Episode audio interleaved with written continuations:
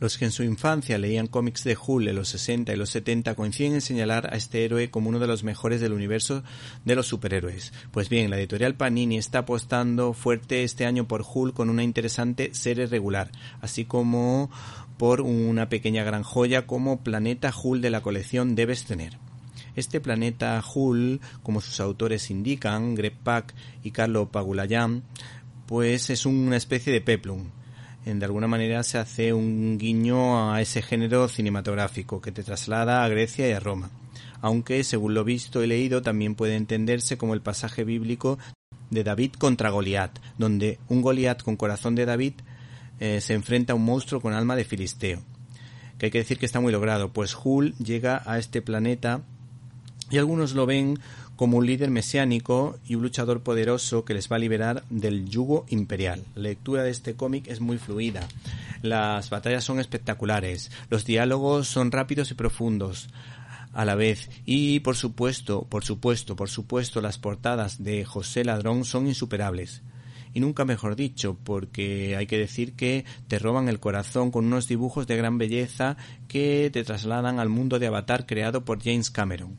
Este ejemplar es sin duda un homenaje a películas muy entretenidas como El Coloso de Rodas, La Túnica Sagrada Espartaco o la más reciente Gladiator.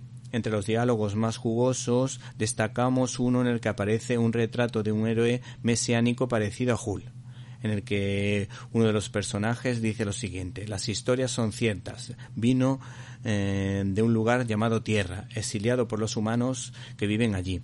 Eh, le llamaban monstruo, pero aquí en Sacar liberó a los esclavos, derrotó al rey rojo, sanó la propia tierra con su sangre.